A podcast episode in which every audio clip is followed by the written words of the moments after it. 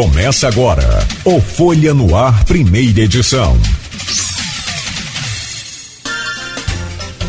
Segunda-feira, tá no ar mais uma edição do Folha no Ar, primeira edição. Deixa eu trazer o bom dia do nosso convidado e logo a seguir trago também o Aloysio. O Esdras Pereira, que prazer falar com você, sempre bom, né? Você tem muita, muita bagagem aí para contar e dividir e sabe fazê-lo como ninguém, né? De forma muito interessante nesta manhã. Seja mais uma vez bem-vindo aí ao nosso Folha no Ar, primeira edição. Muito bom dia. Bom dia, Cláudio. É um prazer estar aqui. É um orgulho estar aqui, porque eu tenho uma felicidade muito grande de ter participado na, dessa história da, da Folha, do grupo Folha, e estar na Folha até hoje. Eu me orgulho muito disso. E acho muito interessante porque foi uma, uma carreira, foi uma vida, está sendo ainda. Então é, é muito gratificante para mim. Obrigado, gratificante para nós também poder dividir esse espaço aqui com você. Aloysio Abreu Barbosa, bom dia, seja bem-vindo ao nosso Folha no Ar, sempre bom, claro, evidente, tê-lo conosco aqui nessa bancada. Bom dia. Bom dia, Cláudio Nogueira. Bom dia, Esdras. Prazer, prazer é nosso recebê-lo aqui. Essa, esses, a Folha tem 78 para. Sou ruim de matemática para caramba, 78 para são quantos anos? 43 anos. 43 anos. Esses 43 anos de, de Folha da Manhã, você tem 50 de. Está falando 50 de, de, de repórter fotográfico. Então você vê que é quase par e passo, né? Você começou com a Luísa ali na notícia ainda. É, saudosa notícia do Dr. Hervé Salgado Rodrigues, também, memória também saudosa. E depois na, também, além da Folha, correspondente do Jornal do Brasil, que à época era o maior jornal do estado do Rio do Brasil. É mais ou menos correspondente ao que, é hoje, ao que são hoje o Globo no estado do Rio e a Folha de São Paulo, no estado de São Paulo, no país. É, que, é, bom dia, sobretudo você ouvinte e pelo stream telespectador do Folha no Ar. Bom dia especial a duas categorias que nos acompanham, nos prestigiam nesse início de jornada. Os taxistas e motoristas de aplicativo, tá difícil, né? Combustível, Bolsonaro não sou da Itália que combustível vai subir de novo. Daqui a pouco o litro de gasolina vai estar mais caro que a garrafa de cerveja. É, é, começo eu fazendo, fazendo pergunta logo, Nogueira? Pode ser. Depois a gente fala do pisão. É, como tem uma moda aí agora no Brasil, o piseiro, né? O tal de forró, o novo forró aí. O homem tá só na pisada. Mas depois a gente comenta. Pode. Pé de Hã? É, é, é. E você sabe o que ela diz? Eu sei. Só podia ser você. Você. mas, mas é, é, o Nogueira está falando da, do encontro do G20 na, é, na Itália. G20 reúne as 20 maiores economias do mundo. Né, e na despedida aí da grande mulher é, desse início de milênio, né? desse primeiro quarto do século, sem sombra de dúvida, a grande mulher do mundo, Angela Merkel, é, não fez o sucessor, né, é, que é comum, né, que é comum não fazer o sucessor, pelo menos é até benéfico que seja assim, para oxigenar o poder, mas ela, no, no, na final, ela, último encontro dela no G20, como líder da Alemanha, é, chanceler da Alemanha, né, na Alemanha, chancelaria equivale. É, aqui no Brasil, chancelaria é Ministério das Relações Exteriores. Na Alemanha, chancelaria equivale ao presidente da República, né? Logicamente, eles são uma república parlamentarista. Mas é, a Angela Merkel estava no G20 da Itália. Bolsonaro chegou para falar com ela, pisou no pé dela, ela virou que só podia ser você. é, e, e, o pior que é fato, né? É fato. Eu Não, até... Tem também aquela que ele chamou de Jim Carrey, que é o czar do clima dos Estados Unidos, foi senador durante muito tempo, veterano do Vietnã, concorreu a presidente da República, foi muito bem votado, concorreu contra George W. Bush na, re... na reeleição de George W. Bush, né, é, é presidente, foi muito bem votado, democrata, chamou chamou chamou ele de Carrey que é o comediante americano. Mas enfim, Esdras, o assunto aqui não é Bolsonaro, é você. Hoje. É... Vou abrir, tem, tem perguntas aqui no grupo de WhatsApp é, do programa e do blog Opiniões. Um colega, esse colega meu e seu aí de, é, na redação da Folha, o Adelfran Lacerda, faz uma pergunta que eu acho interessante para abrir o programa. Caro Egis, para você que já fez e ainda faz jornalismo, fotojornalismo sensacional, através até de buraco da fechadura, qual a foto ainda não clicou e que gostaria de registrar? Bom dia. Qual a foto que eu ainda não publiquei? É, qual a foto ainda não clicou e que gostaria de registrar da Bush, na, na reeleição de George Bush? Né? Olha, eu, eu publiquei, cliquei e fotografei muita coisa é, interessante, mas eu acho que o que falta é uma foto da alegria do brasileiro quando a gente tiver uma verdadeira república, uma nação próspera e, quem sabe, uma foto ilustrando o fim dessa corrupção toda. Ah, amigo. Aí, 50 anos, pode multiplicar por. Seria maravilhoso o povo na praça. Seria uma grande foto, semelhante às diretas já, celebrando o fim dessa corrupção na, na política, no judiciário, a corrupção geral, né, que se tornou, está sendo vista como uma coisa corriqueira normal e não é. É, mas quer dizer, o Brasil tem 500 anos, tem 50, tem 50 de carreira, o Brasil tem 500 anos na carta de caminho do descobrimento do Brasil já, já começou ele pedindo emprego para o primo, né, para o rei de Portugal. Então, está na nossa gênese. O problema nosso é que corrupção existe em todo lugar. O problema, o problema, a diferença do Brasil é a impunidade, né? A impunidade. Mas tem outra, outra pergunta aqui interessante, também no grupo. O Pedro Sarmé, médico, tá, campista, muito tempo radicado em, em Roraima, é, filho, filho de Angela Sarmé, sobrinho de Adilson Sarmé, prefeito, é, ex-vice-prefeito de Campos, primeiro governo Garotinho. E ele, ele pergunta aqui, Pedro Sarmé, no, no, no, clique rápido do fotógrafo, Brasil, Rio de Janeiro, Campos, algum deles está bem na foto? Atualmente não. Eu acho que talvez o estado do Rio como um todo esteja procurando uma, uma retomada elogiável, está em busca de uma retomada elogiável. Campos, eu acredito que enquanto houver o domínio de, de facções políticas, de pequenos grupos politiqueiros, que Campos estiver servindo de trampolim para ambições políticas, a gente vai ficar muito mal. E acho que o Brasil está muito dividido. Acho que o Brasil precisa de mais união. É, vamos falar do tema, do tema do bloco. Como é que foi a passagem sua da reportagem fotográfica às colunas sociais? Foi muito interessante porque quando fotógrafo dedicado exclusivamente à fotografia, algumas fotografias, às vezes alguns outros colunistas, é, naquela época havia uma colunista tinha uma aura, né? de importância, dava às vezes uma importância que cá não tinha, é, não publicavam. É, preteriam algumas fotos, algumas por mim, outras pelas pessoas. Então eu procurei Diva, nossa diretora, na época, e, e falei, Diva, eu gostaria muito de fazer uma coluna, uma coluna de outra forma, uma coluna mais democrática, Claro, a coluna social ela é elitizada, mas sem distinção de, de simpatias. E ela me proporcionou isso. Eu comecei com uma coluna apenas de fotos. A gente só publicava fotos. Mas como sempre gostei de escrever, aos poucos eu fui me aventurando. E tomei um, um gosto muito grande. Eu gosto muito do que eu faço acho muito legal.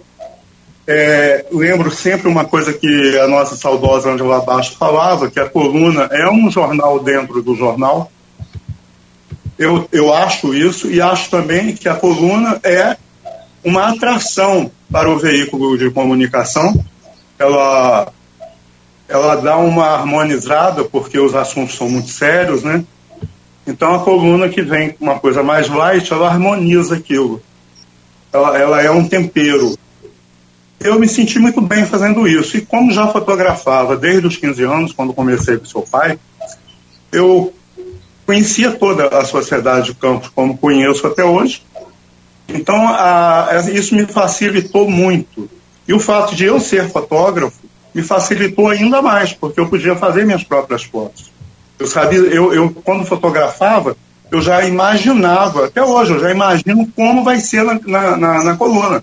Eu já bato muitas fotos de acordo com o espaço que elas vão ocupar e com a importância que elas vão ter na, na próxima coluna. E isso foi, caiu como uma luva, né, para mim. Foi muito legal. Eu estou lendo aqui, inclusive, a matéria feita pelo Matheus Berriel, onde você é, comenta um pouco também dessa passagem, dessa história sua.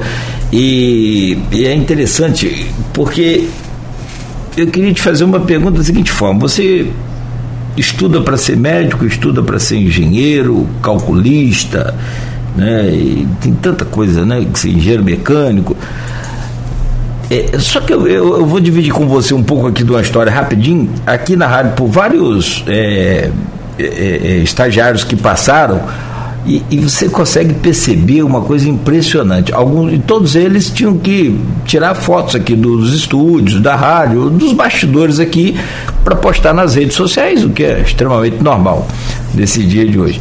Só que desses estagiários, cada um que passou aqui, teve um, por último, que antes da pandemia, que ele tirava foto num celular velho né, bem antigo, bem antigo, já bem ultrapassado, mas a foto ficava num encaixe, numa perfeição, num ângulo, que aí me gera a pergunta: é dom ou dá para aprender a ser fotógrafo? Tem como estudar para ser fotógrafo? Você pode estudar para ser fotógrafo, mas a arte é dom. Você pode ser um bom fotógrafo e não ser um artista. E há um equívoco muito grande com os leigos as pessoas que não conhecem profundamente a fotografia, que relacionam a qualidade do equipamento à qualidade do, da, da fotografia. A qualidade técnica, sim, está ligada à qualidade do equipamento. Mas a qualidade artística depende do fotógrafo. O fotógrafo, o que, que ele faz com a fotografia? Ele mostra, ele congela e mostra para você como ele vê o mundo através dos olhos dele. É uma oportunidade de você entender como que eu vejo as coisas, porque eu cristalizo aquilo e te mostro depois na fotografia. Fotografia, foto, luz, grafia, escrita. Então a fotografia é escrever com a luz. Então só é realmente fotografia quando você tem uma mensagem subjetiva naquela imagem. Quando a fotografia factual, ela passa a ser retrato. Você apenas retrata o que vê. Então, o fato do equipamento ser muito caro, o outro ser mais barato, isso não faz muita diferença, porque se você der um, o mesmo pincel, como eu disse na entrevista, para duas pessoas diferentes, aquele que tiver o dom da arte vai fazer uma obra-prima. Aquele que não tiver, talvez escreva uma bobagem. Então, entendeu? Essa é a coisa. O, a máquina é uma ferramenta, mas o dom, a arte, a perspicácia e a estrela. O fotógrafo, o repórter fotográfico, jornalista, ele tem que ter estrela. Não adianta ele ser o melhor do mundo se ele estiver no lugar errado. Não adianta ele ser o melhor do mundo se as coisas não acontecerem perto dele. E se as coisas acontecerem perto dele e ele não tiver técnica, ele vai ser um frustrado, porque ele não vai conseguir captar. É, Napoleão, Napoleão que dizia que ele escolheu os generais dele pela sorte, pela estrela, né? Pela estrela. O cara pode ser muito bom, muito bom tático e estratégico, mas se, se não tiver estrela, é, não, não, não vai. É.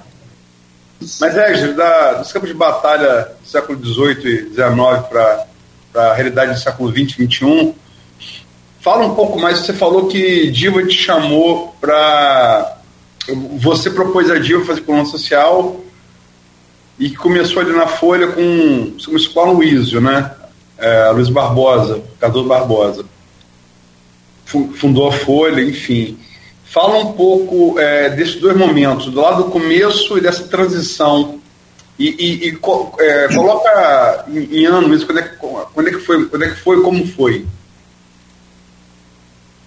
Luiz, eu, eu na, na, na, época que eu ingressei na fotografia, meu pai me levou à loja do Dibs. Eu estava muito alternativo, muito hippie, preocupadíssimo comigo. E falou, Dibs, esse rapaz aí não faz absolutamente nada. E eu não quero criar um vagabundo. Você bota esse cara para trabalhar aí. Eles eram muito amigos. Aí eu disse, deixa aí, Hernani. Eu sentei ali no banco de espera, e eu tinha levado uma máquina chamada Beautyflex, que eu inclusive tenho aqui até hoje. Eu, eu procurei sempre ter as máquinas que eu usei.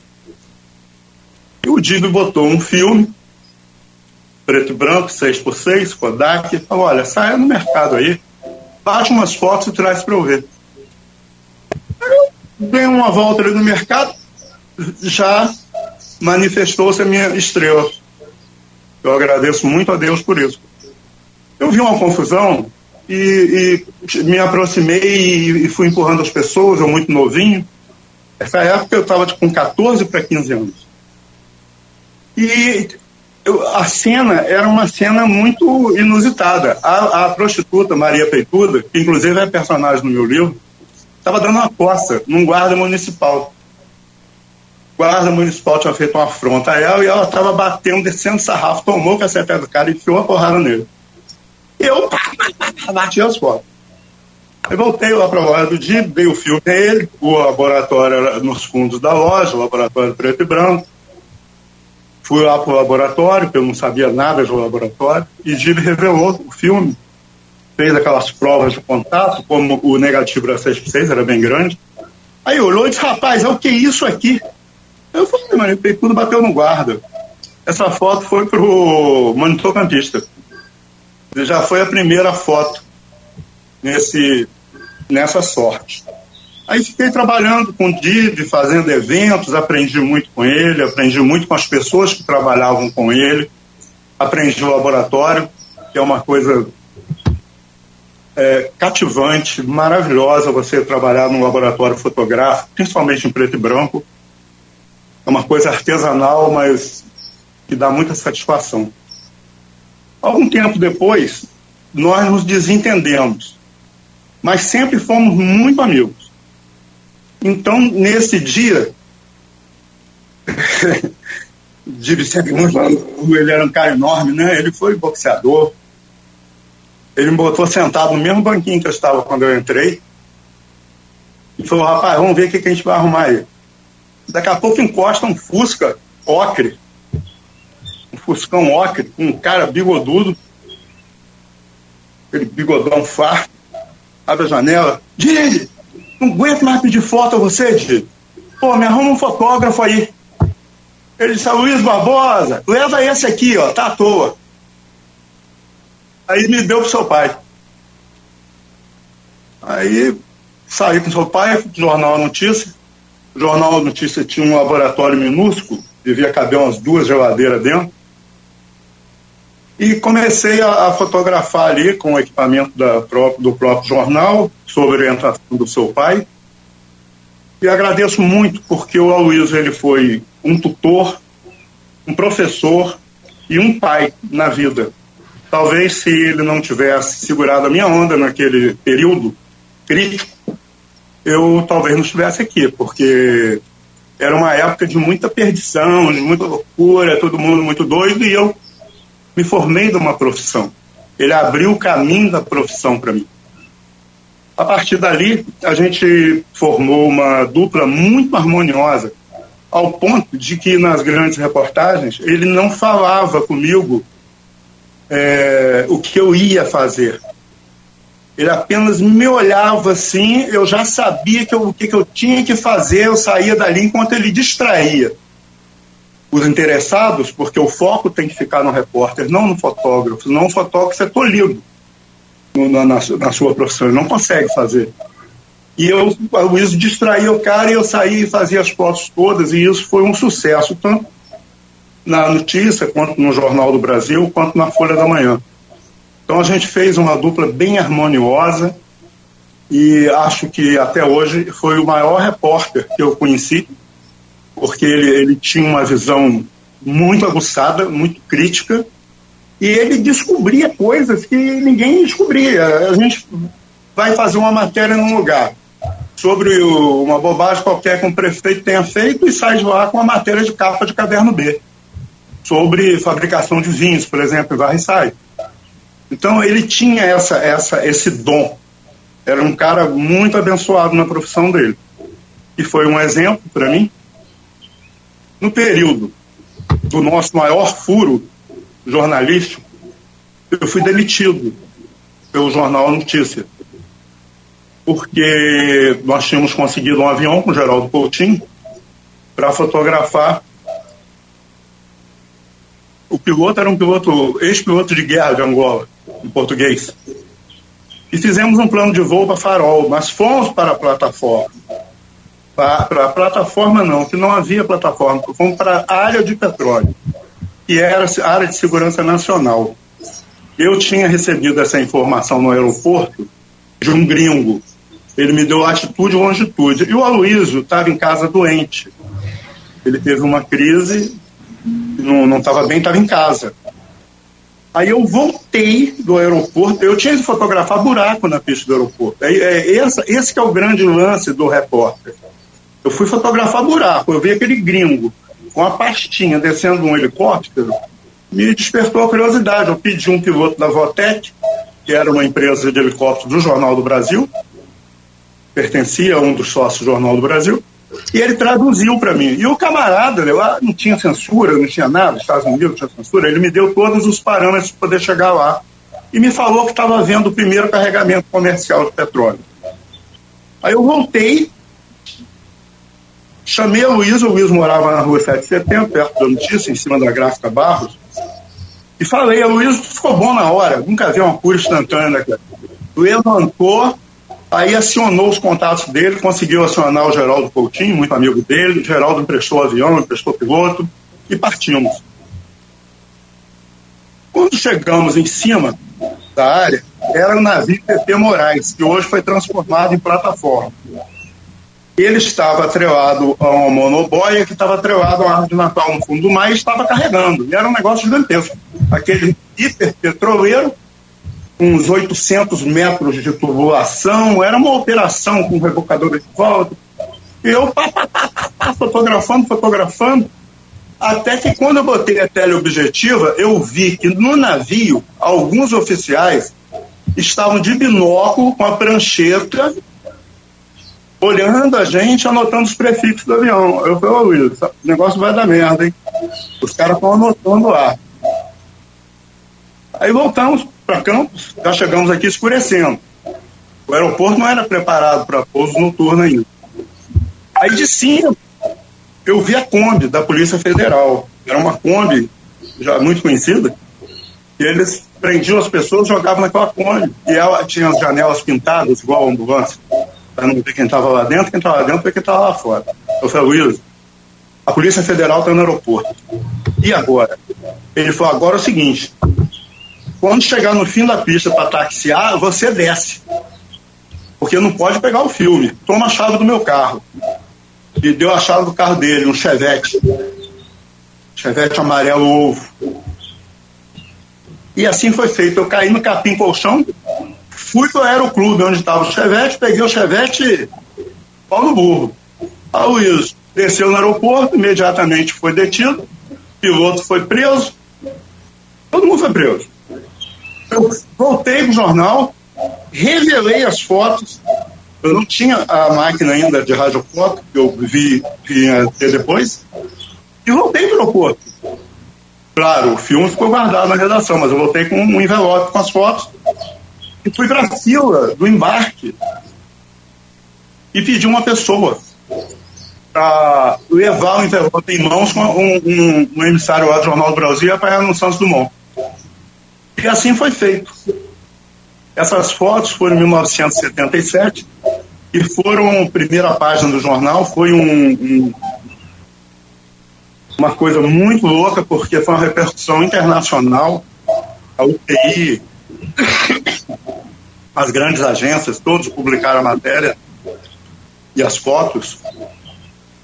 E algum tempo depois, é, eu, principalmente, sofri muita pressão para explicar como que eu tinha passado com as fotos, que era um, um sistema muito repressivo. Mas já era, Inês era morta.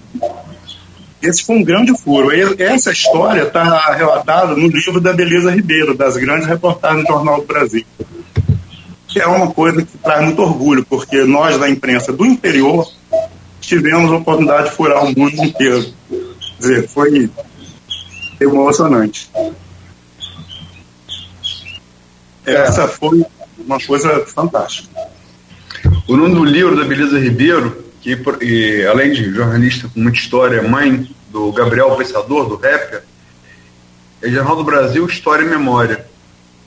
Né, a primeira, primeira carregamento, como é disse, primeiro carregamento comercial de petróleo na Bacia de Campos. E foi revelado no dia 14 de agosto de 1977. Né, Jornal do Brasil né, e do Jornal do Brasil ao Mundo, como a gente falou. Ele só esqueceu de contar que a Luísio é, e o piloto português, veterano da Guerra de Angola, é, ficaram presos até a reportagem sair. Ficaram presos. Quando a reportagem saiu, não tinha mais, porque não tinha mais como segurar, e só soltaram os dois. Não adiantava, a Inês era morta. O negócio era publicado. Depois que publicou, ia ficar preso para quê? Porque, por exemplo, em uma visita aqui do Geisel, que, era, que tinha a segurança mais gentil, eu tomei uma cotovelada no meio do, do da cara no aeroporto, teve uma manobra militar. Ele veio para a manobra. Então, eles embarcaram a gente num avião à noite e nós íamos descer numa pista improvisada é, no Espírito Santo, no meio do mato, iluminada por fogueira, aquele negócio de se achando o Rambo, né? Resultado, o avião começou a rodar, rodar, rodar, rodar, ninguém sabia o que estava acontecendo, mas estava TT Tupi, estava todo mundo na época. Eles não estavam achando a pista. Ia acabar o combustível. Tiveram de voltar para aterrissar em Campos de novo, recolheram todo o material da gente.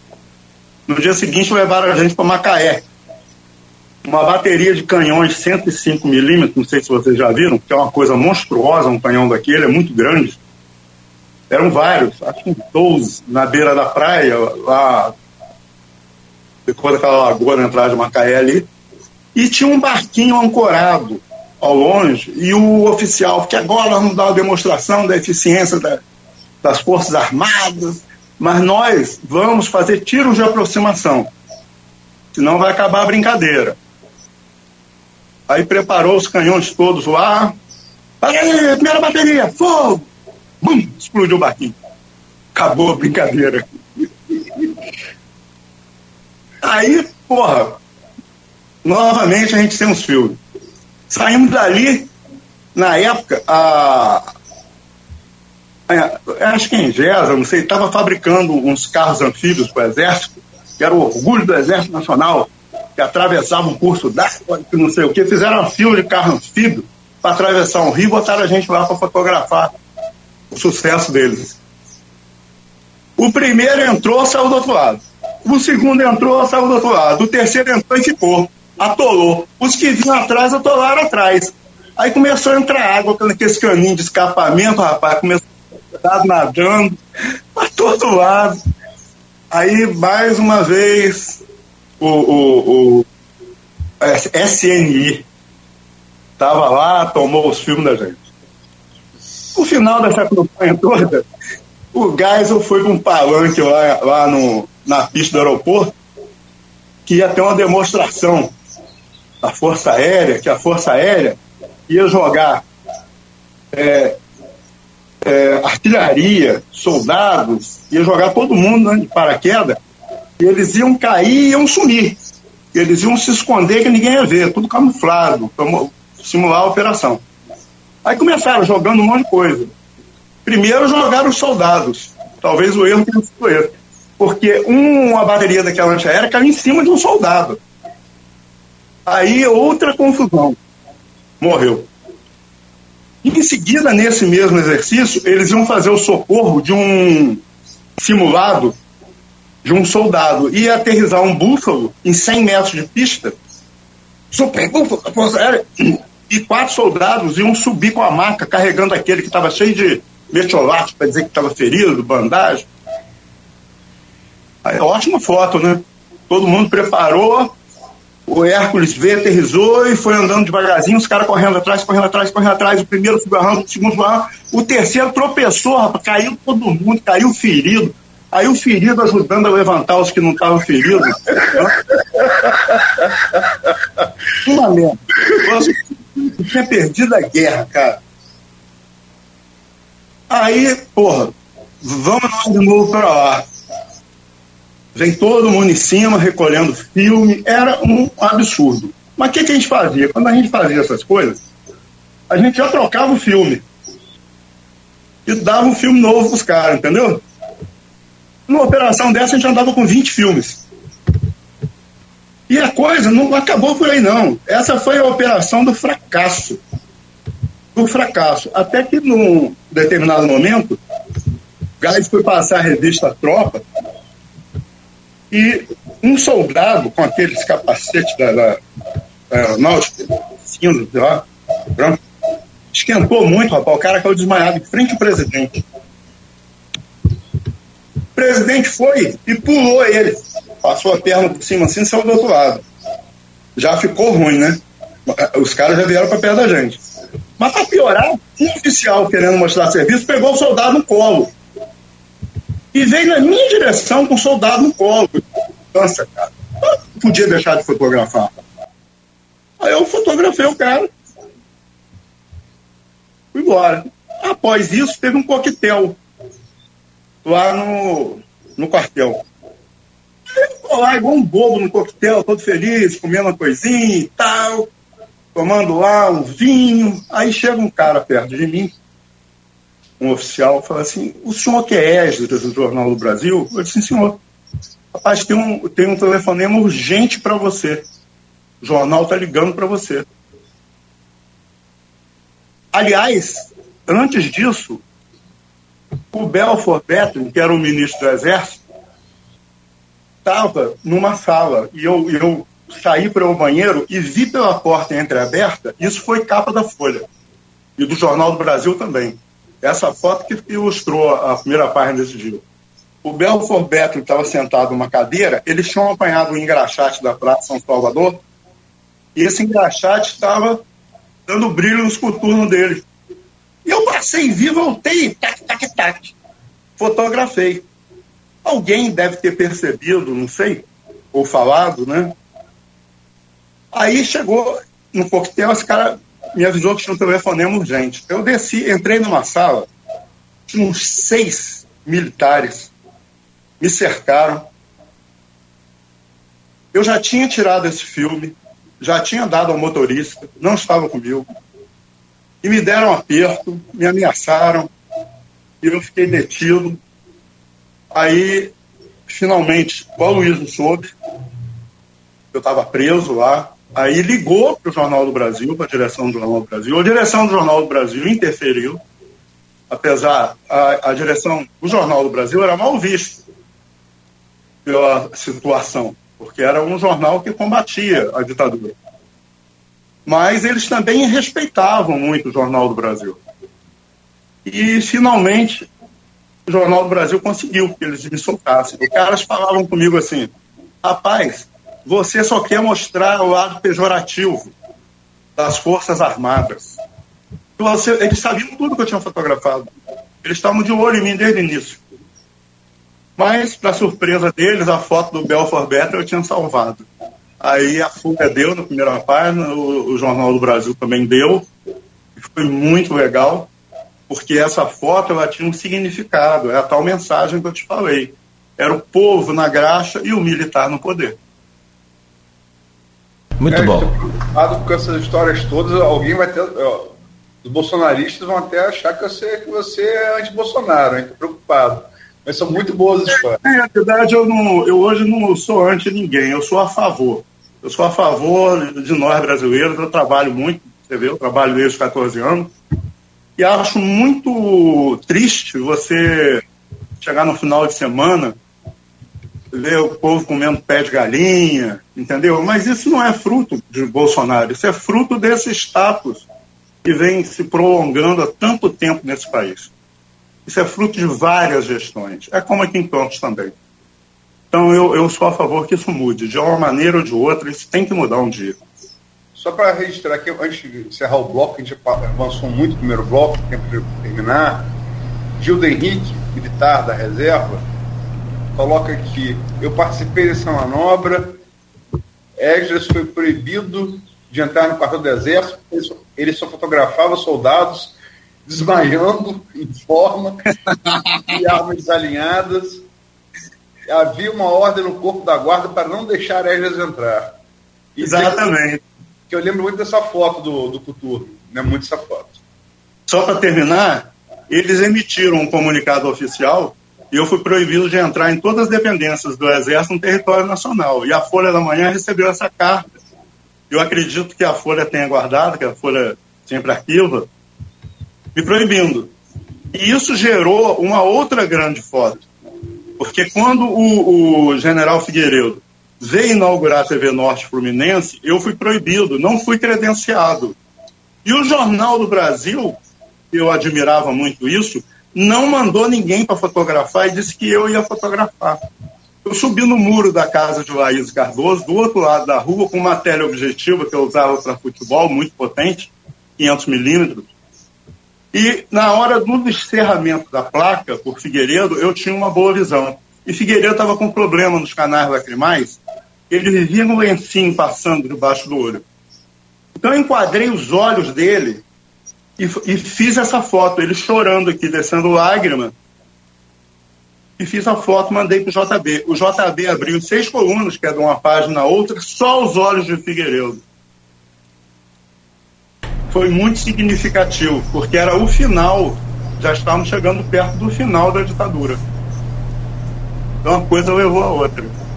Muito bom. Foi, foi muito legal. E a defesa né, do Jornal do Brasil não ter me substituído e ter publicado a foto. Bons tempos. Agora, né? De longe. não, não, rapaz, eu comemorava isso, eu vibrava, ia pro Bar São Jorge, comemorava com todo mundo, todo mundo vibrava. Era, era a união entre os colegas da imprensa era muito maior, né? É, um jornalismo é. mais próximo, mais de garra, havia muita garra. Ninguém ficava preocupado com o horário. A Luísa mesmo falava, rapaz, você não é bancário não, você está preocupado com horário, você vai trabalhar em banco, você trabalha em jornal. Entendeu? Tem que estar tá aqui na hora que o fato acontece, entendeu? Então havia esse estímulo. E como ele trabalhava lado a lado com a gente, os caras tinham que entrar no ritmo dele. E o ritmo dele era, era violento, era na hora que tinha, tinha que estar lá. O programa de hoje tem o oferecimento no, dos laboratórios Plínio Bacelar, Proteus Serviços de Saúde e Medicina Ocupacional e Unimed Campos, cuidar de você. Esse é o plano. Pois é, e hoje nós estamos conversando com o Esdras Pereira, repórter fotográfico e colunista social do jornal Folha da Manhã, contando aqui, né, um pouco da sua história, porque o tempo é muito curto para tanta, tanta façanha. O tema desse bloco ele é extremamente pertinente e tem muito a ver com o que a gente estava falando aqui agora, é, internamente, em off, que é a questão de ler jornal, o hábito de ler jornal e você lê jornal que já foi lido, mas o problema não é só o jornal que já foi lido, é o problema é que foi lido e bagunçado pelo leitor anterior.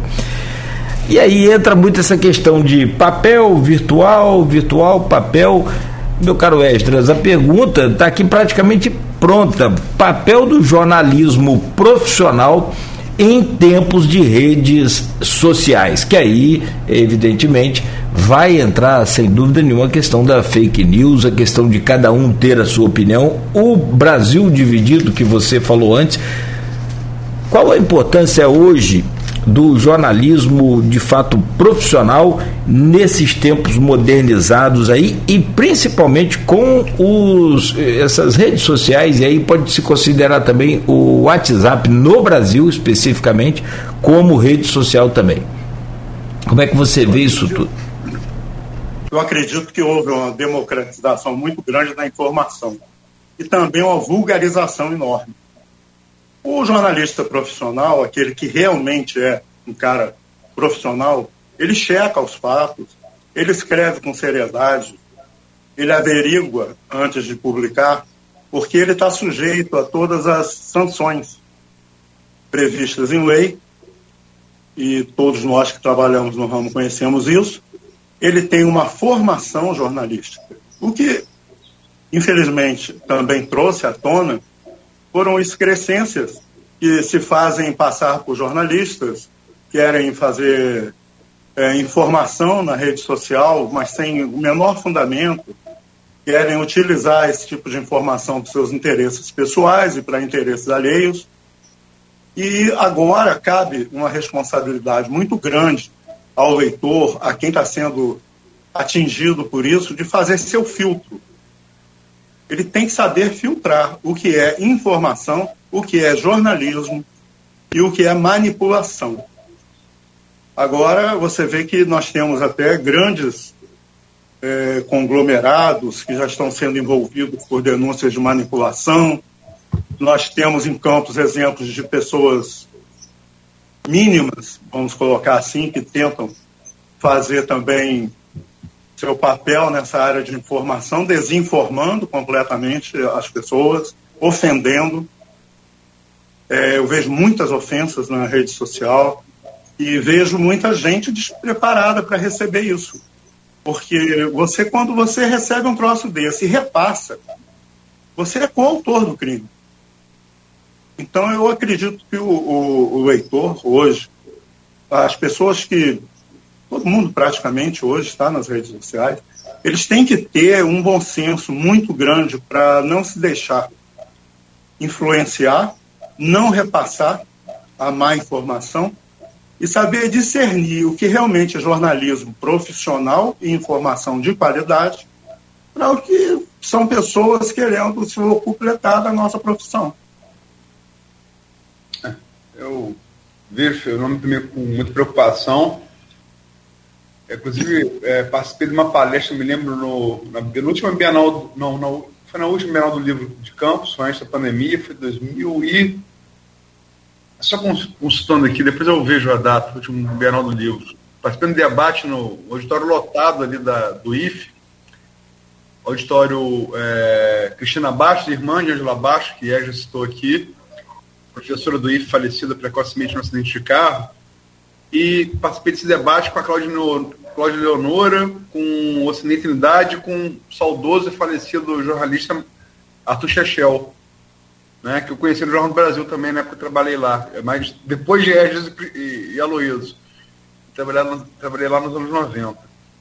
Agora, Regis, é, como é que você vê, para encerrar esse tema de partir para a exposição, como é que você vê, por exemplo, é, esse enquadramento é, você falou, o jornalista, ele cometeu um erro, ele, ele tem, ele, ele, ele é punido, ele é processado. E segundo, é, deixou muito claro o TSE, é, na última sessão transmitida ao vivo, é, esse tipo de, de, de, utilização da informação, a fake news, né, que é um termo criado em 2016 pra, na, na eleição do, que elegeu Donald Trump presidente dos Estados Unidos, criado pela mídia, inclusive, dos Estados Unidos, é, com fake news contra Hillary Clinton. É, mas o TCE, agora na sessão na semana passada, foi muito duro e disse, foi, foi, foi vou repetir as palavras do, do Alexandre Moraes. Quem fizer vai para cadeia. Você acha que é, esse enquadramento é, da, da justiça ele é necessário? E você acha que ele vai dar conta de sanar essa, esse, esse, esse verdadeiro é, lugar sem lei que são as redes sociais? Eu acho que é necessário. Eu acho que esse é um instrumento de normalizar, normatizar. Mas eu acho que é um perigo, porque também pode estar sendo usado como instrumento de censura pelo judiciário, enquadrando nisso coisas que não são reais. Utilizando isso contra profissionais, e isso me causa uma preocupação muito grande, porque eu vivi grande parte da minha carreira na época da ditadura e da censura. A censura era voraz, era perigosa e chegava a cometer absurdos. Então, eu acho que, em nome disso, absurdos também serão cometidos.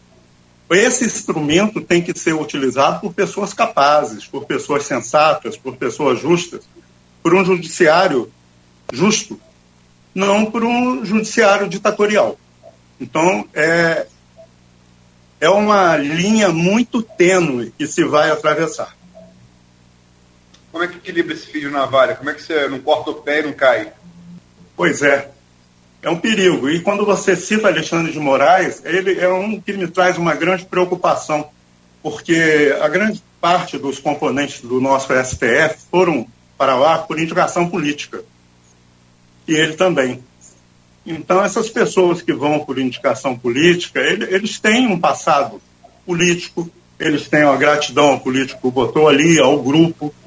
Eu acho que isso também deveria ser mudado. Eu acho que deveriam ser usados critérios técnicos para se colocar um ministro na STF. É, só para registrar, sempre foi assim. Em toda democracia do mundo, é assim. É, por exemplo, nos Estados Unidos, você elege juiz, primeira instância, a segunda instância e terceira instância são indicações do executivo. Isso é assim em qualquer lugar do mundo. E sempre foi é. assim. Não se tornou assim agora, porque as fake news bolsonaristas estão dizendo que, ah, descobriram isso agora. Sempre foi assim. E é sempre assim. assim não quer dizer que sempre foi assim. Nos Estados Unidos, na Inglaterra. Ser assim gener, gener, é, de uma forma gener, é, é, genérica, generalizada, não quer dizer que é certo. E não quer dizer que tenha que continuar assim. O mundo está em mudança. Isso também tem que mudar um dia. Nós não vamos viver aqui esse período de Idade Média aceitando uma coisa porque sempre foi assim.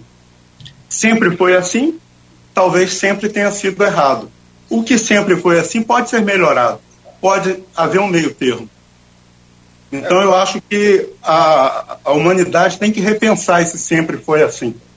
A gente tem que se modernizar, as coisas mudaram. O mundo está em transformação. então refazer... a gente pode aceitar isso. Eu vou refazer a colocação, sempre foi assim a partir do fim da Idade Média.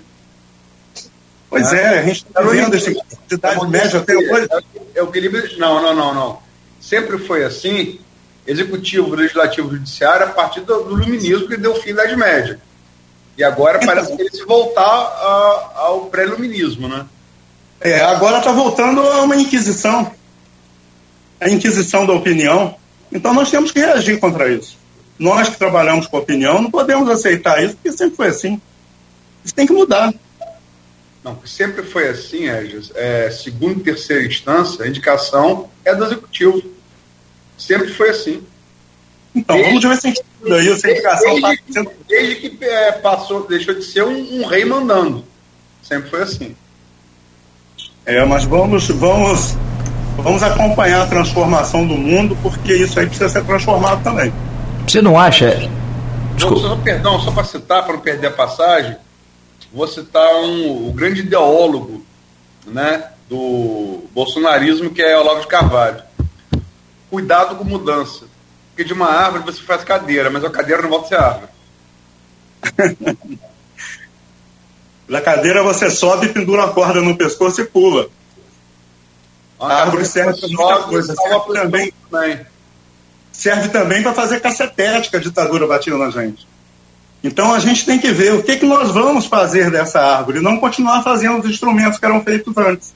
É isso que eu defendo independente de Bolsonaro, de Lula, eu acho que tudo isso aí só, só sangra o país. Eu acho que a gente precisa de mudança. Uma mudança consistente na forma de ver, na forma que o povo vê isso e não deixar que seja imposto aqui nenhum novo tipo de ditadura. Que seja política, que seja do judiciário, que seja de direita, que seja de esquerda. Nós temos que ter o, o, o nosso guia, tem que ser o nosso coração, o coração do brasileiro. É o tópico, é o tópico, mas é bonito. Concordo com você, Gênero Número Grau, e vou citar outro mestre de jornalismo, que é Hélio Gaspar, que chamava Lula de nosso guia. é, logicamente, que, jocosamente, né? Desculpa, Nogueira, pode falar. Não, é, o que eu quero ouvir do Esdras é o, o, o, ponderado, como é que eu vou explicar isso aqui? Como é que eu vou colocar? O, o meio tempo, porque é, existe muito, e aí vale essa, essa questão da expressão que o Esdras está colocando, a liberdade de expressão, mas também existe, o, o Esdras, e você sabe muito bem, né, é a questão da, da ofensa, do racismo, é, do preconceito, da divulgação de, de, de que a vacina né, contra a Covid, por exemplo, é um chip da besta. E, e, o que você falou mais cedo, que muita gente repassa isso sendo coautor desse literal mente crime. Você não acha que tem que haver um, um, um, um equilíbrio nisso aí? E alguém para equilibrar? Não seria o próprio Supremo? Enfim. Olha, eu tenho visto essas coisas, são absurdas. Isso aí é propagação da ignorância. Isso é um período de escuridão que está sendo divulgado nas redes sociais. É super preocupante.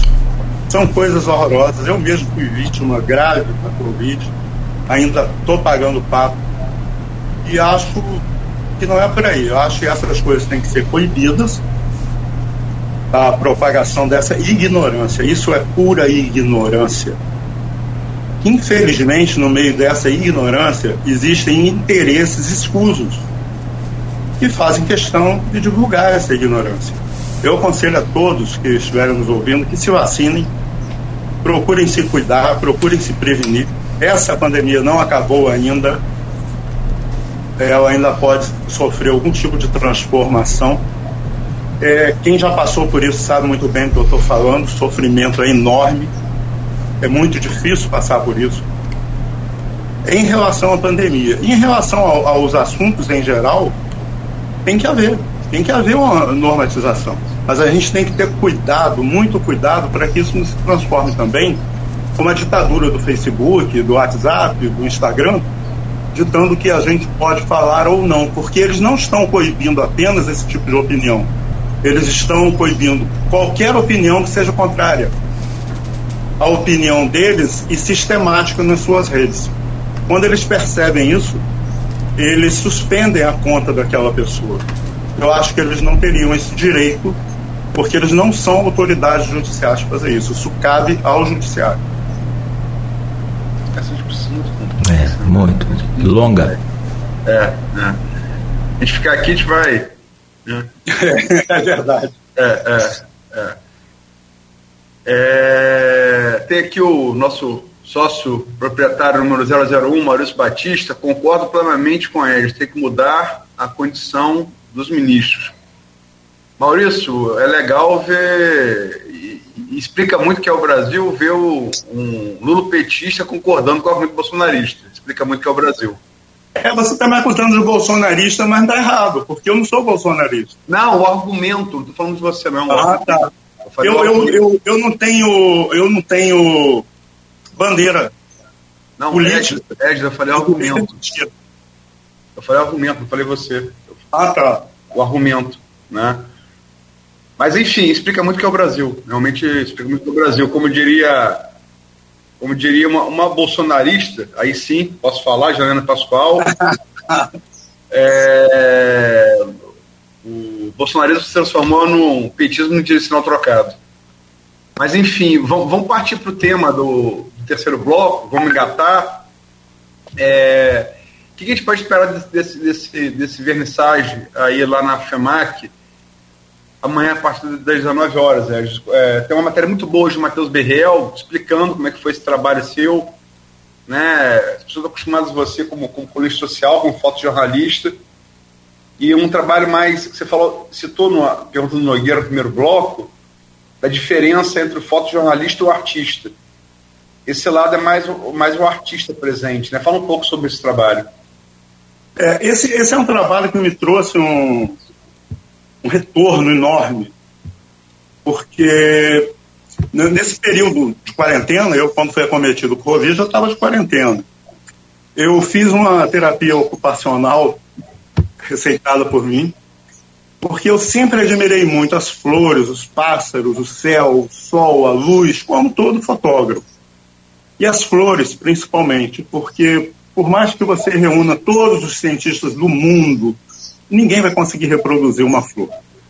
Elas são lindas. Então eu tenho muita fé em Deus, eu acredito que são bênçãos que a gente recebe. E durante esse período da, da quarentena, lá atrás, há um ano, eu comecei a colher essas bênçãos fotograficamente. Porque são flores que as pessoas olham, mas não enxergam. Elas não veem os detalhes, a beleza, a paleta de cores, aquela obra de arte, porque elas vêm de longe como um todo. É como você olhar uma multidão e não distinguir ninguém. Eu comecei a botar um olhar bem atento, um olhar bem atento ao, aos detalhes dessas flores corriqueiras. Por exemplo, nessa exposição eu tenho uma foto que eu considero muito legal, que eu gosto demais dessa foto, que é de boldo. É, são flores de boldo fotografadas à noite. Eu achei uma coisa fantástica. A flor da romã também é linda. Essas 11 horas que as pessoas acham tão corriqueiras, são lindíssimos se você olhar bem de perto, se você olhar os detalhes delas. São coisas assim. E isso era um bálsamo naquele sofrimento.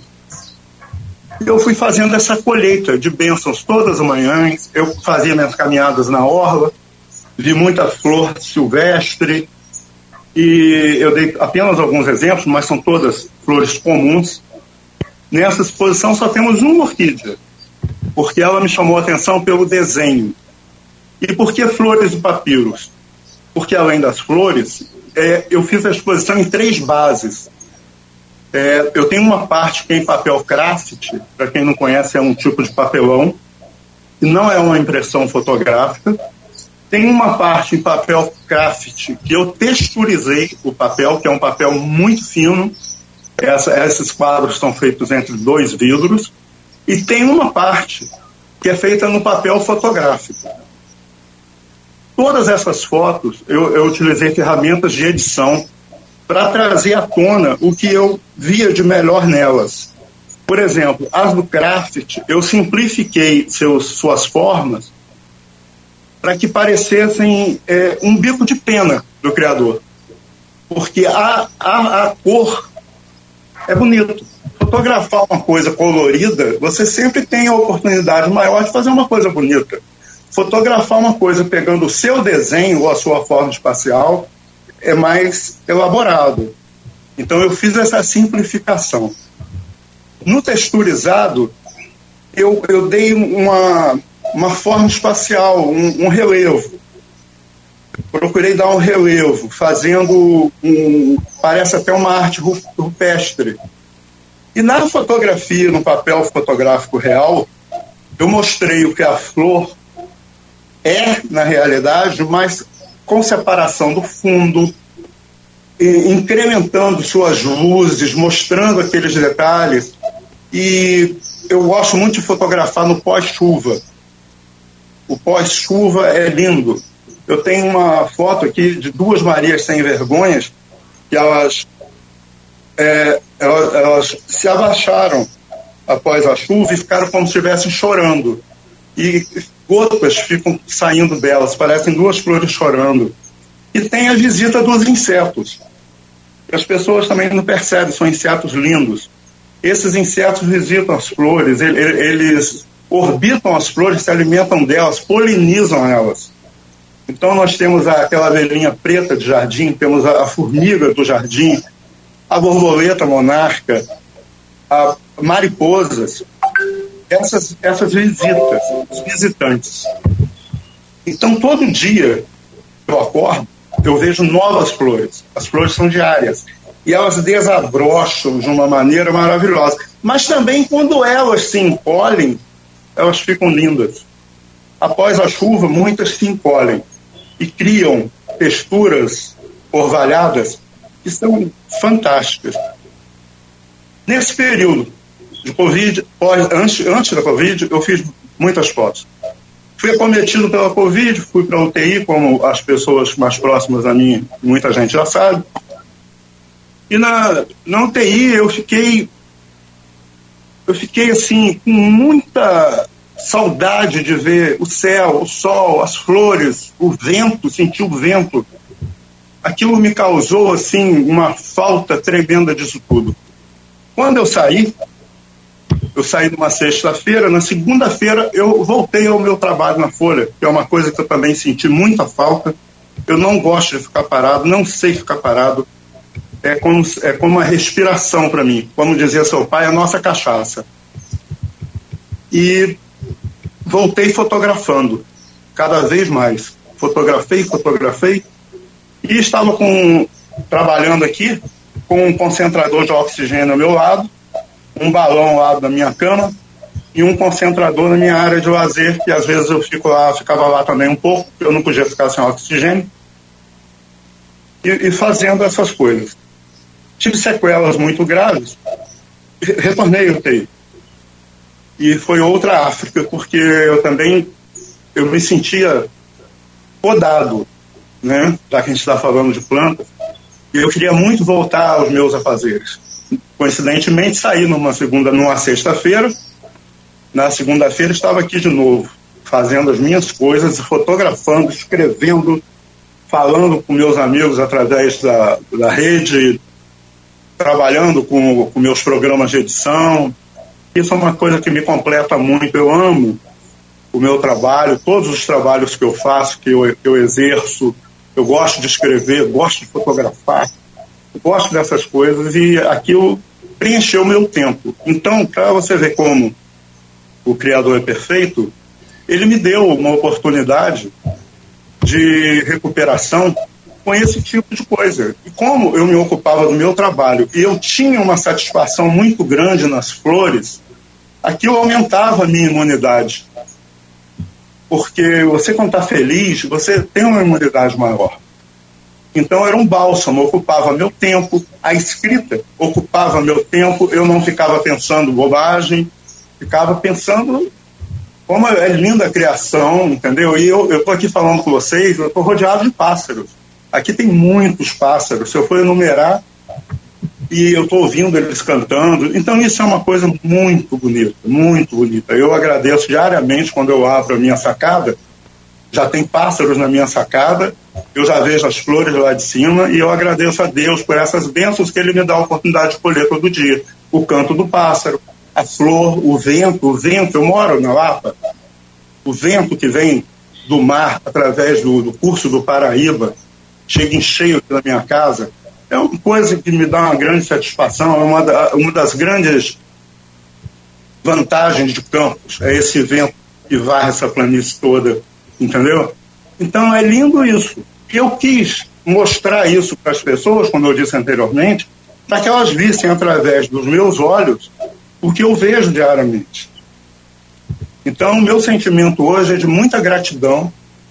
O meu retorno já foi imenso e eu quero mostrar isso para os meus amigos. E encontrei é, no Edivar Júnior, o empresário, a oportunidade de utilizar um espaço maravilhoso que ele, ele fez, uma iniciativa muito elogiável, que é o Galpão da Arte, lá da FEMAC dele. Nós estávamos sem um espaço para isso, vários artistas já fizeram suas exposições lá. Eu ontem estava lá durante a montagem do, dessa mostra e chegaram pessoas de fora achando que a mostra já estava aberta para visitar. Então, Campos tem uma carência muito grande de arte e ele conseguiu ajudar a preencher esse vácuo que a gente tem vivido aqui. A gente hoje não tem o Palácio da Cultura, onde eu já fiz várias exposições. E também consegui, como sempre consegui, a Folha sempre me apoiou durante toda a minha carreira, é, o apoio, conversei com, com Diva, que é minha, além de ser a nossa diretora, é minha amiga pessoal, ela me apoiou desde o início. E para poder é, viabilizar uma exposição desse porte, que são 66 quadros de grande formato, tem um custo, eu consegui apoio de empresas que têm uma visão cultural muito grande. Essas empresas me, me deram apoio cultural para que a gente viabilizasse isso. Empresas de campos, pessoas de campos que têm essa visão. Então, eu acho que isso é muito bonito para nós campistas, porque já houve muito aqui um hábito de se estender tapete vermelho para quem vinha de fora e não valorizar a prata da casa um, da forma que ela merece. Eu acho que isso está mudando, esse conceito está mudando. Eu tenho visto lá exposições de artesãos, de pintores, pessoas daqui que têm sido muito bem prestigiadas.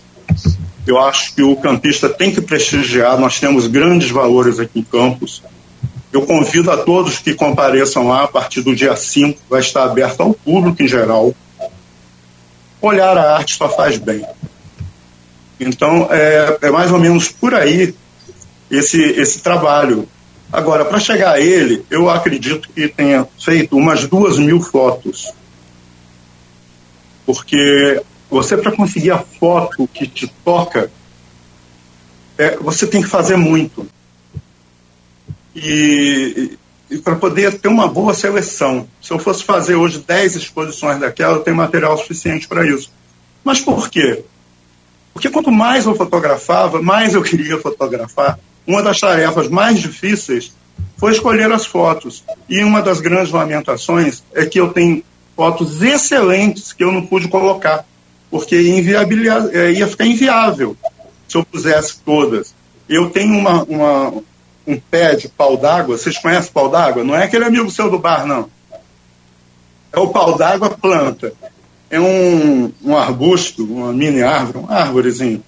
Eu tenho um aqui há cinco anos. Quando eu já estava com a exposição quase pronta, ele floriu. E ele, e ele só mostra suas flores no período da transição, entre o dia e a noite. Ele não abre as flores no sol. Então ele faz ouriços, com ouriços do mar, do tamanho de uma bola de beisebol.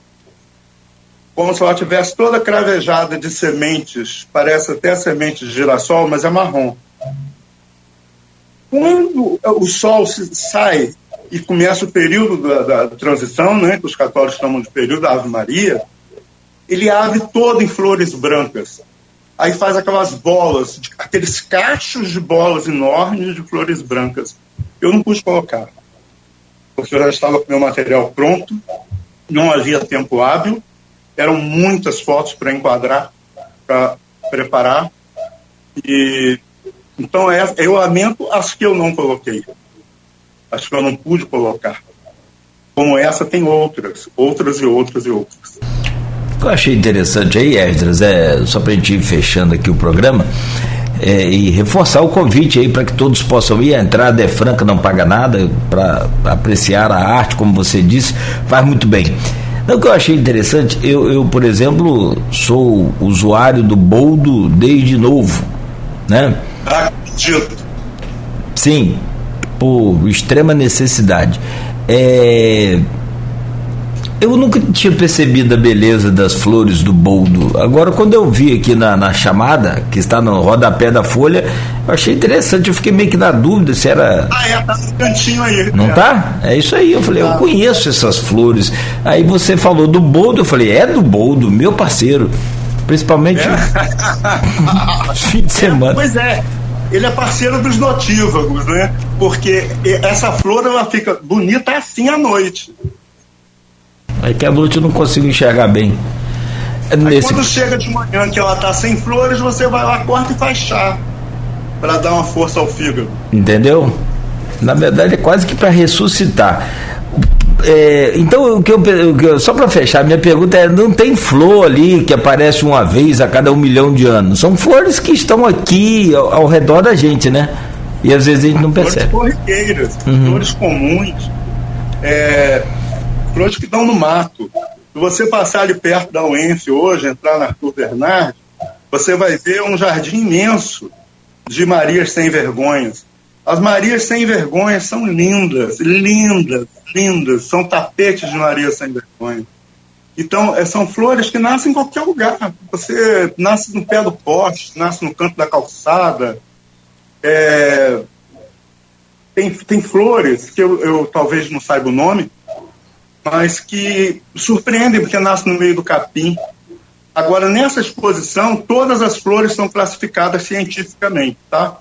Além do nome artístico que eu dei ao quadro, nós temos o nome científico da flor, temos o seu nome vulgar, para as pessoas poderem identificar, né? Também é uma coisa que causou algum pequeno trabalho, mas nós conseguimos identificar. Se alguma não estiver identificada corretamente, os botânicos aí que me ajudem. Mas são flores muito comuns. Tem a flor da romã. A flor da romã é uma estrela. A flor da acerola Entende? Eu cheguei a fotografar as flores da, da, da, da manga, as flores de mangueira, mas não, também não tive oportunidade de colocar. São lindas, são pequenas e fazem uma fruta tão gostosa, tão grande, né? Flor do maracujá também é fantástica, né? Não, desculpa que eu interrompi você. É, a flor do maracujá também é fantástica, né? A flor do maracujá é lindíssima e ela lembra até uma orquídea, mas eu não tive oportunidade de fotografar porque eu não tive acesso ao maracujá por perto de mim. Mas eu conheço bem porque eu morei um período na roça e nós tínhamos uma cerca coberta do maracujá. Flor do chuchu. Tem, tem flores lindas, mas porque a pessoa não percebe, a pessoa acha que por ser uma coisa comum, uma coisa vulgar, mas ela tem a beleza dela ali. Se você olhar de perto, é, é uma coisa fantástica. A flor ela tem que ser olhada com muita atenção e com tempo. Você não pode olhar e sair, você tem que olhar e perceber os detalhes. Os pistilos da flor, as pétalas, a parte de trás das pétalas estão todas em nervuras. Os botões da flor, quando a, a flor está se preparando para desabrochar, eles são lindos. São lindos os botões. As pessoas não, não dedicam. Eu acho que nesse, nessa área, os asiáticos são mais atenciosos. Eles olham essas coisas com muito mais atenção que nós. Bom, meu caro Esdras, eu quero te agradecer muito. Pena que a hora, né, com essa conversa boa, ela literalmente voa realmente. E te agradecer por dividir essas, esses momentos alegres aqui com a gente. Né, um programa muito diferente, muito bacana. E espero que você né, obtenha todo o sucesso que você merece, como alguém escreveu aqui na, na, na internet desejando a você justamente isso, que todo o sucesso né, que você merece. É, queria achar o nome aqui, mas de qualquer maneira, então fica aí. Ah, bom, a Cristiane Siqueira, bom dia, Esdras, merece todo sucesso. Suas páginas são muito criativas e no, nos transmite sempre atualidades. Eu adoro. É a Cristiane Siqueira escreveu mais cedo aqui. Então, Esdras, faço obrigado, aqui. Obrigado, minha amiga Cristiane. Obrigado a todos os ouvintes da, 90, da 98.3 por FM. Obrigado por essa oportunidade né, de contar um pouco da nossa história. É, eu tenho muito orgulho de ter visto o grupo crescer. Hoje, eu acredito piamente que está se preparando para o futuro, para esse futuro todo digital. Tenho ouvido bastante a 98.3, gosto da seleção musical demais. Sempre que posso, ouço esse programa, assuntos que têm bastante relevância. Acho muito bacana e muito satisfatório ver a segunda geração da Folha da Manhã assumindo as rédeas do grupo com tanta maestria. A gente viu a Folha da Manhã assumir a liderança desde o seu lançamento, como vimos também a nova SPM do grupo assumir a liderança incontestável, porque a qualidade, como diz o Clotus Bob, a diferença está na qualidade. E realmente isso aí é uma verdade absoluta, porque está na qualidade. tem mostrado muita qualidade. Eu, no meu carro, tenho umas seis rádios pré-sintonizadas e eu fico correndo entre, os, a, entre as emissoras e tenho visto muito desperdício de tempo, de espaço, muito mau gosto. E aí eu volto a casa. Confiro a casa torna. Ouvindo as músicas que eu gosto, os programas que eu gosto. Muito obrigado a você, Cláudio. Muito obrigado ao Luiz pela oportunidade. Espero vocês lá. Espero que vocês gostem, porque, sem falsa modéstia, é um trabalho diferente. Nem, eu não tenho essa pretensão de agradar a todos. A maior pretensão que eu tive foi agradar a mim mesmo. E, como eu disse, eu tive um retorno muito grande, já fui bastante abençoado, foi bastante terapêutico, foi, está. Então, é um, é um trabalho, entre todos os trabalhos que eu fiz, que eu sempre gostei, além de fotografar é, reportagens, eu gostei de fotografar crianças, como fotografei ao vivo, gostei de fotografar mulheres. E hoje eu, me, eu dediquei às flores. Eu não sei qual será o próximo passo, mas já imagino. Só não vou dizer aqui. Mas é muito legal você poder fazer essa clínica geral e fazer o que você gosta. Quem faz o que gosta não está trabalhando, está se divertindo. Eu me diverti muito. Obrigado a vocês. Bom, para quem já fotografou canhão, soldado e tudo mais, fotografar flores é um pouco mais. Você pensa bem que prazer aí é uma questão de, de, de, de, de pensamento, né? Mas de qualquer forma, todos. Nós é. que baionetas. É, todos você faz muito bem. Aloysio. Agradecer ao Esdras, entrevista muito rica, né? Muito, muita história. Primeiro bloco, a gente explorou isso bem, até é, mudamos a, a dinâmica dos blocos é, por isso, para aproveitar o máximo possível das histórias. É, eu conheço, como a Edna disse no final, conheço ele desde criança. Né? É, como ele falou, ele foi, ele foi parceiro do meu pai, então conheço o Edna desde, desde, que entendo por gente. É, passagens, é, caça submarino, ele praticou, pratiquei também, né? Eu, fizemos um curso mergulho juntos. É, eu, eu, o novo, muito novo, como falei ontem aqui, quando da Morte dos Pescadores, né? Lá em Rio das Ostras, é, comecei com 14 anos, né? E comecei com Égios. É, enfim, é, fomos parceiros também na, na, redação da Folha da Manhã. Ele assumiu a editoria é, de fotografia da, do, da redação quando eu era editor-geral. Fiz função alguns anos, hoje é Arnaldo Neto, né, que desempenha. E foi o primeiro editor, foi o primeiro editor de fotografia da, da, da, Folha da Manhã, né, porque antes eu não tinha essa figura de editor. Enfim, é, se eu falar de histórias minhas com eles aqui, acho que dá outro programa. Dá outro programa. Inclusive, né, como percebemos aqui das pessoas de posições é, posições fortes e que não fazem a questão de agradar todo mundo. Temos isso em comum. E assim, é uma, é uma é um profissional, a Luísa sempre dizia, né, nunca faltou trabalho. Quando falava de ele não falava do talento de ele que, que, tem muito, ele falava isso, nunca faltou trabalho. Né? É, eu acho que isso diz muito sobre talvez a, a, a, parte do talento, que é enorme, a maior virtude de Esdras, né? a dedicação. Eu já vi muita gente, e ele também já viu, você também já viu em rádio, Nogueira, muita gente muito talentosa, mas que sem dedicação não chega a lugar nenhum.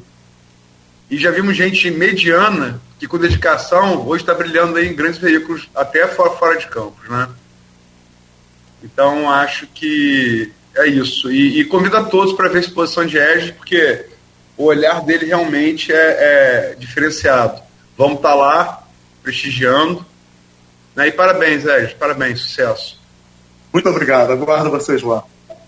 Amanhã, quinta-feira, dizendo. Essa semana é meio complicado, terça-feira teve feriado, a gente fica confundido, mas é amanhã, gente. Quinta-feira, 19 horas, aqui na Alberto Lamego, ali na FEMAC. No... Amanhã é o vernissage. É o vernissage. A partir da, da, do dia 5, na sexta, a gente vai abrir ao público em geral. Estaremos lá para recepcionar e com todas as medidas de segurança necessárias, né? E espero que todos gostem. É, só queria registrar, se não me esqueci, anotei aqui para falar da flor de boldo. Esse negócio de flor de boldo é maior. É, rapaz, é uma coisa que está em qualquer Estado democrático de direito, você não precisa produzir prova contra si mesmo, né? ele disse que ele precisa muito, mas não falou por quê. Mas não eu deixa a folha cara, tá foda em Campos. É, o gol do. Gol da companheira da Goiânia. tá correndo. Não, segundo a Bíblia, não, não é criou o vinho, né? É. O Velho Testamento vai acreditar no Gênesis. Né? No dia seguinte, Deus criou o gol. Ô, benção. Amenizar a coisa. Ah, mas e vocês. E... Hum. Ah, é uma flor muito bonita. Ela dá uma, você viu aí, né? Eu vou ver a partir de agora a flor. Porque... É um pendão. É, muito bonito. É, é. é muito legal. E as propriedades medicinais das folhas e das, das flores são diferenciadas.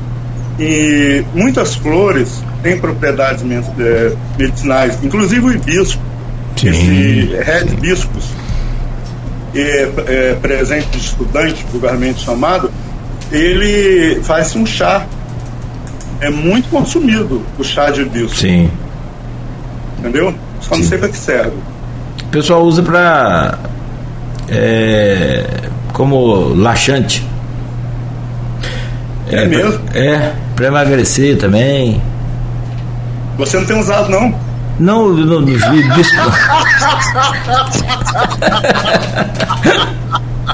Não, não, não, só, só sei por leitura e coisa.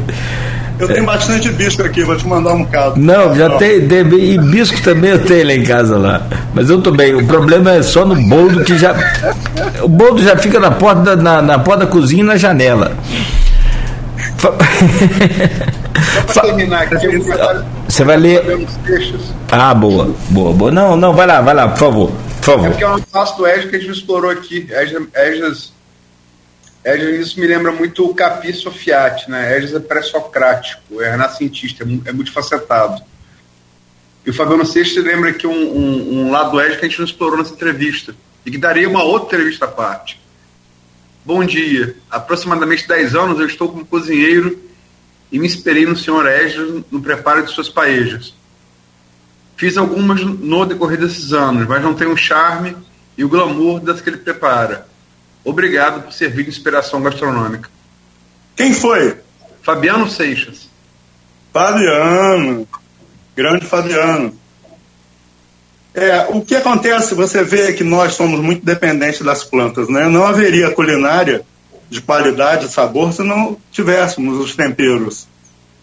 E eu admiro muito, eu tenho uma coleção imensa de temperos aqui em casa Gosto muito de culinária, gosto muito de cozinhar, não só paella, e tenho feito algumas experiências novas com, com culinária. Inclusive, eu vou chamar vocês aqui para experimentar uma coisinha. Esses dias eu ganhei uma panela maravilhosa, enorme, enorme, deve ter uns 30 litros de aço inoxidável, fundo duplo. É especial para preparar confit que é um prato que eu tive lá no meu restaurante, que é o, o pato confit. Ele fica por horas ali cozinhando abaixo do ponto de fervura e depois ele é conservado na banha, na sua própria banha, como se fazia carne de porco na roça antigamente.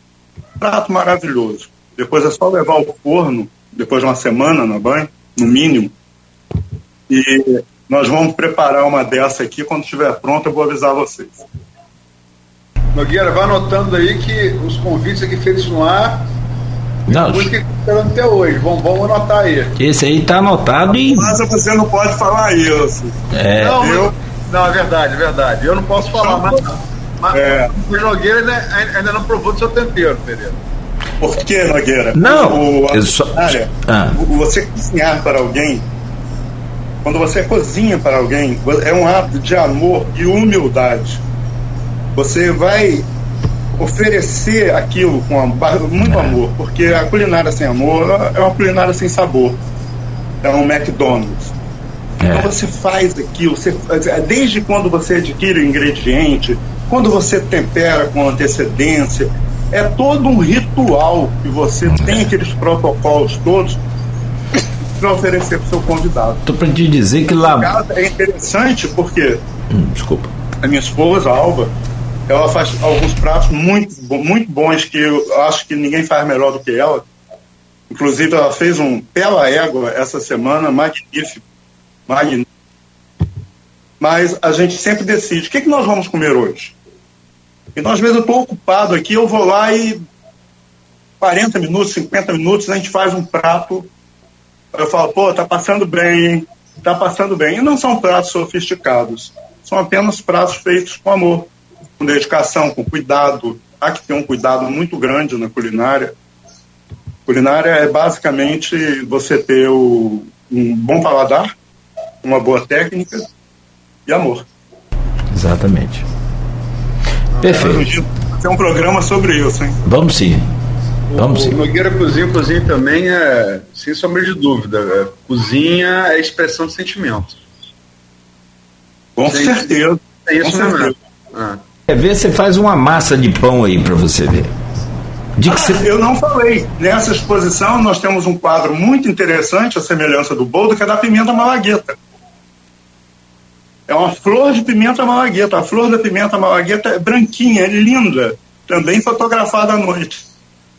Nós temos aí nessa exposição a pimenta malagueta. Eu sou fã das, das pimentas em geral. Sim. Eu tenho uma coleção de pimenta aqui muito boa. A Luizinha até já conheceu algumas tem uma, uma coleção fantástica aqui de pimentas que eu mesmo preparo, porque eu também gosto de comer pimenta crua. Sim. É um esporte que não é para qualquer jogador. Mas é bom, porque é, é, é, o verdadeiro sabor da pimenta. É. Ela sem ter ido à conserva. E quando eu, eu estive um período na Bahia, que nós montamos um pequeno restaurante lá, eu conheci alguns pratos que você ouve falar, ah, essa é uma muqueca de resposta. As pessoas não sabem o que se trata. Uhum. É porque quando a comida é feita e a pimenta é fervida junto com a comida, você come uma quantidade muito maior de pimenta sem perceber. Uhum. Ardeu? A resposta vai ser amanhã. muito bom, muito bom. Entendeu? Então, é, essa, essas coisas são muito interessantes na culinária. É, é.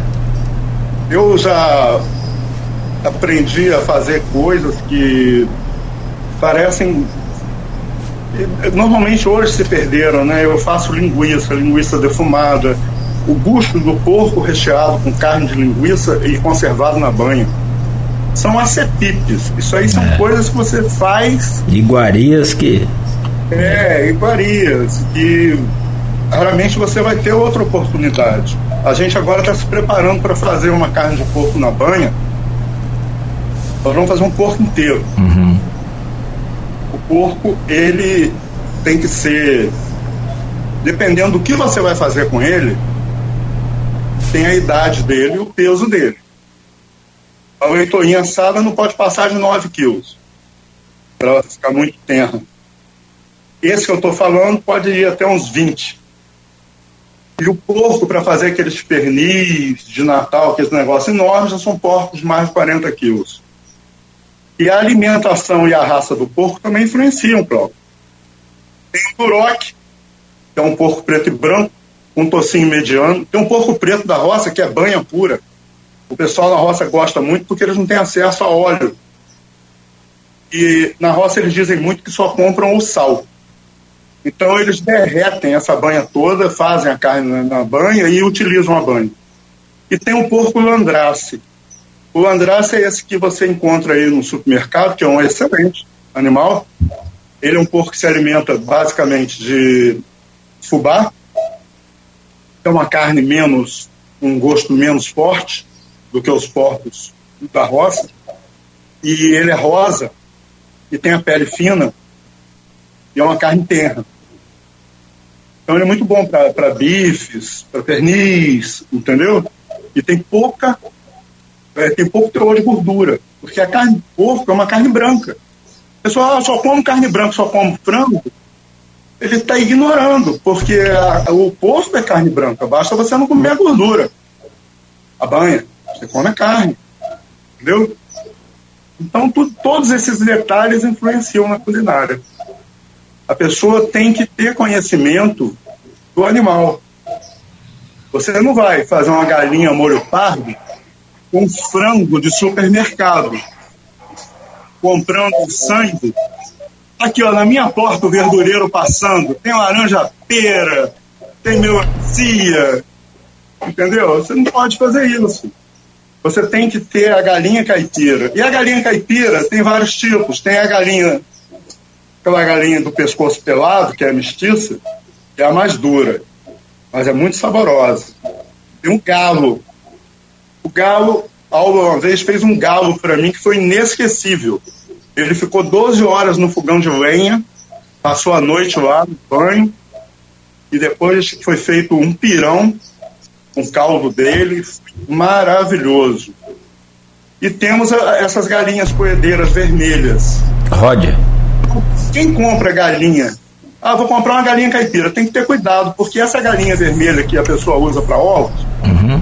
quando ela fica pondo menos ovos, vai ficando velha, eles vendem.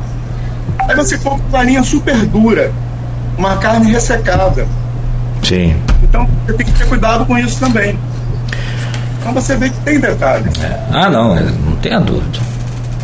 Só para dois finalizar, senão a gente vai fazer outro, programa. Vai dar outra? Vai dar outro programa. É, dois comentários. O Fabiano Seixas aqui indica um grande autor e é um livro que eu, eu já li e indico também de um grande escritor, um grande autor, de língua portuguesa que é pouco menos conhecido no Brasil do que deveria. Aula de, aula de gastronomia afetiva, Minha Couto, escritor de Moçambique, África. E o Edmundo Siqueira coloca aqui: cozinha uma arte como todas, precisa de técnica e sentimento. E para finalizar mesmo, é, vendo o Edson falar de. de é, primeiro, é, Nogueira falou em Guaria, né? Uhum. Me veio a memória uma figura muito saudosa do Neivaldo Paes Soares, desapareceu ali navegando uma noite de inverno no, na Forte Paraíba. Ele falava Iguari inigualável. Né? Eu acho que a gente, a gente narrou algumas aqui. Boa. E essa coisa da banha que a gente falou, é, é, da cultura do, do, do pessoa do interior aqui no Brasil, é realmente muito revelador. A gordura é muito reveladora culturalmente. Só para citar um exemplo, você quer saber se o europeu é do norte, setentrional, ou se ele é mediterrâneo do sul? Pergunta que tipo de gordura ele cozinha. Se cozinhar com manteiga, ele é do norte. Se cozinhar com azeite, ele é do sul. Não tem erro isso. Legal, legal. É, a cultura é muito forte, né? É impressionante. É, em Portugal as pessoas cozinham muito com azeite, né? Com azeite. Uma coisa assim. Mas eles têm uma cultura muito grande do consumo da carne suína. E os pratos são maravilhosos. É. Mas o, o, minhoto, que é do norte, cozinha com manteiga. Eu conheço o minho bem porque é de onde minha família veio, né? Hum. É, a província mais ao norte, é, traz os montes e minho. Aí eles cozinham com manteiga. Ele cozinha com azeite, muito, muito azeite, do, do centro para o sul. É isso que eu digo. Se o cara cozinha. Porque a, a, a, a oliva, o clima frio, ela não brota. Ela só brota no clima mediterrâneo, entende? Então o cara já culturalmente cozinha há milênios com manteiga e outra milênios com azeite. Na França também não tem. Na França. Não tem culinária sem manteiga, sem creme, né? Ah, o francês é manteiga. É manteiga, é. Mas na Provence pro sul é azeite. Mais azeite. Mais azeite. No norte, manteiga. No é. sul. Em Minas Gerais é banha. É banha. É banho, uai. Eita, nós. Que, aliás, aqui, na, na, na, minha opinião, a culinária brasileira ela é, é, como se fosse vários países aqui dentro do, do, do nosso país. Mas, a, eu, eu, na minha opinião, eu elejo a culinária mineira como a, a mais saborosa de todas. É mas, muito boa. Mas tem, claro que divergência isso aí, mas na minha opinião. A, a espanhola, a grega, a chinesa. A chinesa maravilhosa, a grega também. A ah, não. Maravilhosa. Olha, Os frutos do mar em geral, é, nessa área litorânea lá de Portugal, hum. é uma oferta que eu fico impressionado. Um país tão pequeno com uma oferta e a variedade é. tão grande de frutos do mar. Aqui a gente a sardinha na brasa tem essa variedade toda. É. Mas sabe o que é também, Pereira? Que é um dos poucos países. Aliás, é o único país. Não, é, tem ele Espanha, ali no norte tem a Galícia também, né? Mas é, é o único país, tirando a Espanha da pequena parte da Galícia, é o único país que tem como. É, que pesca não no mar, como é o Mar do Norte Mediterrâneo, mas pesca no Oceano Atlântico. E, a, e eu posso dizer que, que, que, eu já mergulhei tanto com você, que é muito no Oceano Atlântico, e mergulhei no Mar Mediterrâneo também. Mas do Norte não dá, só você entra e vira picolé. A, a, a, o fundo do mar do Mediterrâneo e do Atlântico é, é impressionante. Um, como o Atlântico é muito mais diverso, né? tem muito mais vida. O Mediterrâneo é belíssimo, mas assim, é pouco diverso, é, é pouca vida. Tanto de peixe quanto de coral. No caso, não tem coral lá. Né? Mas enfim, Não. dá outro programa. Dá outro. É, mas da, da, da, minerada aí, a única coisa que eu trouxe para. Esse próximo programa a gente pode fazer ao vivo. Eu acho melhor. Boa, na, boa ideia. Na sua mansão aí. É, estreando essa panela aí, né? Com esse confi.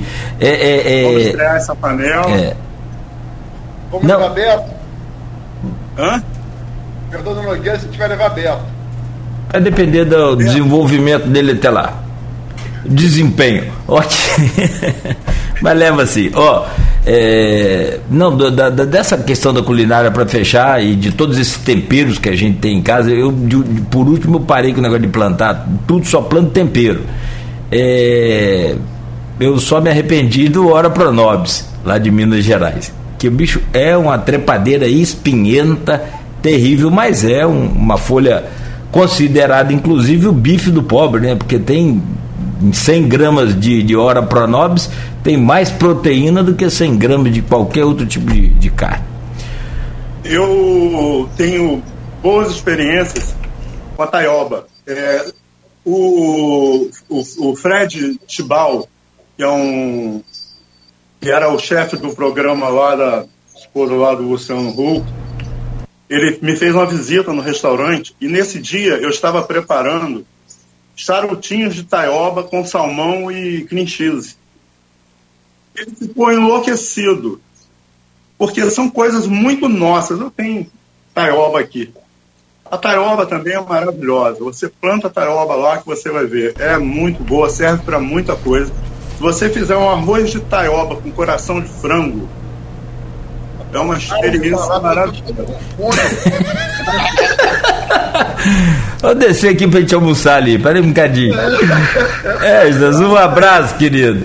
Depois passa essas. Também. Você podia fazer um livro de receitas. Fique com Deus também até, até quinta no vernissage e a partir de sexta aberto aí a todo o público. Bom, vamos nessa. Fechando aqui o programa, amanhã de volta às sete da manhã com Folha no Ar, primeira edição.